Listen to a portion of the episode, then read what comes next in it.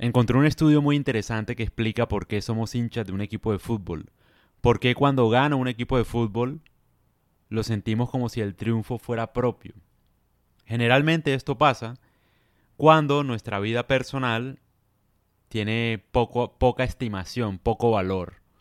Entonces nos asociamos con equipos de fútbol que tienen el prestigio que nos carece en nuestra vida.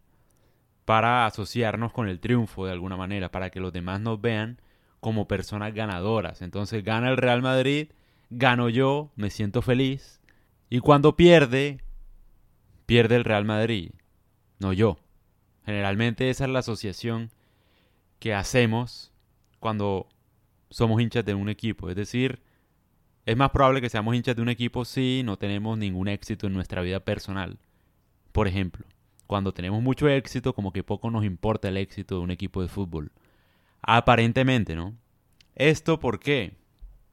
Porque hay un estudio muy interesante que decía que algunos estudiantes, por ejemplo, de la Universidad de Arizona, cuando les iba mal en un examen, tendían a asociarse de una manera más rotunda con la victoria de su equipo local. En cambio, cuando les iba muy bien en un examen, les daba igual si el equipo local ganaba o perdía. Muy interesante, ¿por qué? Porque de esta manera uno entiende cómo en países, por ejemplo, Colombia, por no decirlo otros, tendemos como a valorar mucho el deporte, el fútbol, la selección, un montón de cosas. Y en países como Estados Unidos no es tan importante ese tema, no es tan importante que gane la selección de Estados Unidos algo, no es tan, no es tan relevante en ese aspecto. En cambio, en Colombia hacen todo un show cuando gana un deportista, por ejemplo, Nairo, Egan Bernal, eh, en ciclismo, Falcao, etcétera. En Colombia prácticamente es un día festivo, es una emoción de todo el país. Y uno obviamente lo entiende. ¿Por qué? Porque es decir, los políticos y los demás tratan de sacar pecho, por decirlo de alguna manera, por el esfuerzo individual de una persona que tuvo éxito.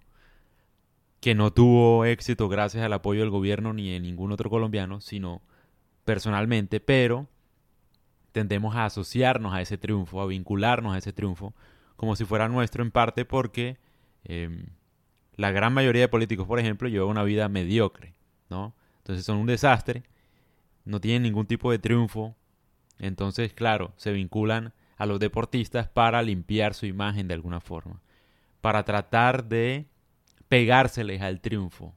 Eso es lo que pasa, o al menos así lo interpreto yo. Tendría mucho sentido, por eso uno de pronto podría ver que en países como Colombia, Argentina, etcétera, el triunfo, el fútbol, el deporte es muy importante. Y en países como Estados Unidos y Canadá no es tan relevante si la selección gana algo, si pasa algo, como que no importa mucho porque la gran mayoría de personas como que está enfocada en lo suyo y tienen mucho éxito, ¿no? Porque son irónicamente los países más ricos del mundo. Entonces Finlandia, Noruega, Suecia, Canadá, Estados Unidos, como que no son muy efusivos con el deporte China tampoco.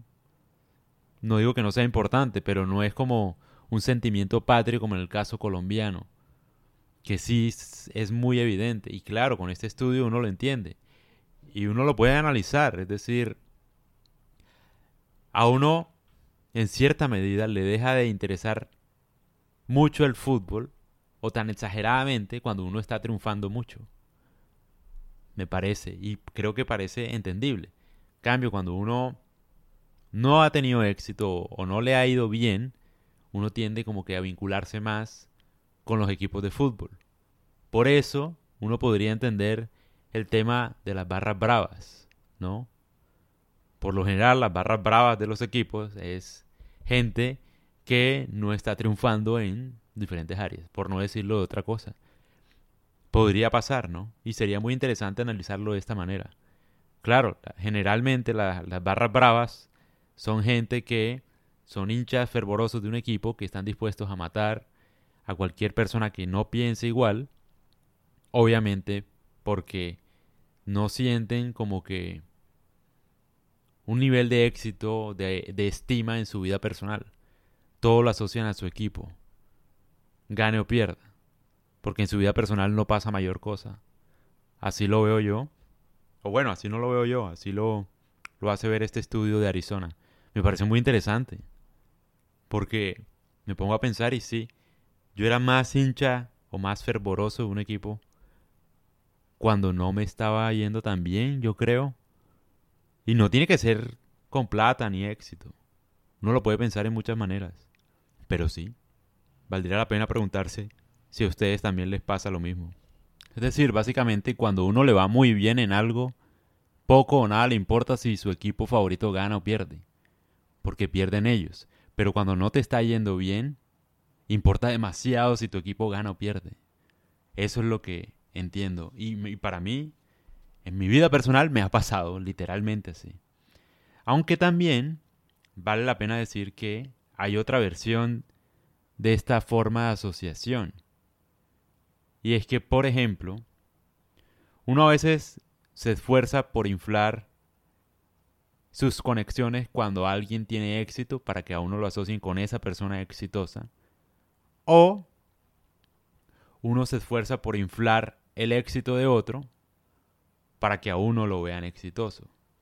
Es decir, a veces puede que pase que la otra persona no es tan exitosa, pero como está vinculada con nosotros, queremos que lo vean exitoso. Te pongo un ejemplo, no sé, las esposas de los militares, las esposas de los doctores reconocidos, no sé, famosos en una ciudad. Ellas van a pelear por el ranking de quién va a ser el mejor médico de la, de la ciudad porque quieren que su esposo sea el mejor médico para todas porque ya todo el mundo sabe que ese es el esposo de ella. Así no sea verdad, van a inflar el éxito de su esposo porque está intrínsecamente vinculado con ella. Entonces, entre más exitoso aparentemente sea su esposo, más exitosa va a ser ella. Entonces van a inflar los éxitos de su esposo. Es al revés. Es al revés, porque por ejemplo, en el caso de un deporte, el Real Madrid ya tiene el prestigio, uno no tiene que inflar nada. Pues el Real Madrid gana, es el equipo más ganador de Champions y uno se asocia naturalmente al Real Madrid. Pero a veces pasa que puede que el equipo, la persona, etcétera, con la que uno tiene una asociación no es tan exitoso y uno quiere que lo vean exitoso porque uno está vinculado a, esa institución, a esa persona, etcétera. Entonces, por ejemplo, yo puedo ser hincha de un equipo pequeño entonces yo voy a hablar carreta y a defender ese equipo, a pesar de que sea pequeño, para inflar la asociación que tengo de por qué soy hincha de ese equipo. Algo así. Lo mismo pasa en la vida real. O sea, yo quiero que todo lo que yo hablo lo asocien con su vida personal y lo interpreten de la mejor manera. Y sí, tiene mucho sentido. Uno siempre quiere asociarse con el éxito. Así no sea de uno. Es más, más cuando no es de uno. Cuando uno no triunfa, uno quiere asociarse con la gente que triunfa.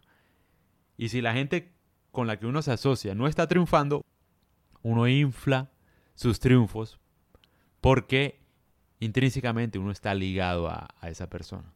Sea tu esposa, por ejemplo, tu esposo. Tu esposo es un inútil, un vago y tal, pero tú no puedes decir eso porque te van a asociar a ti como, como una perdedora. Entonces tú vas a decir, no, mi esposo es exitoso. Eso es lo que quiero decir. Y muy interesante.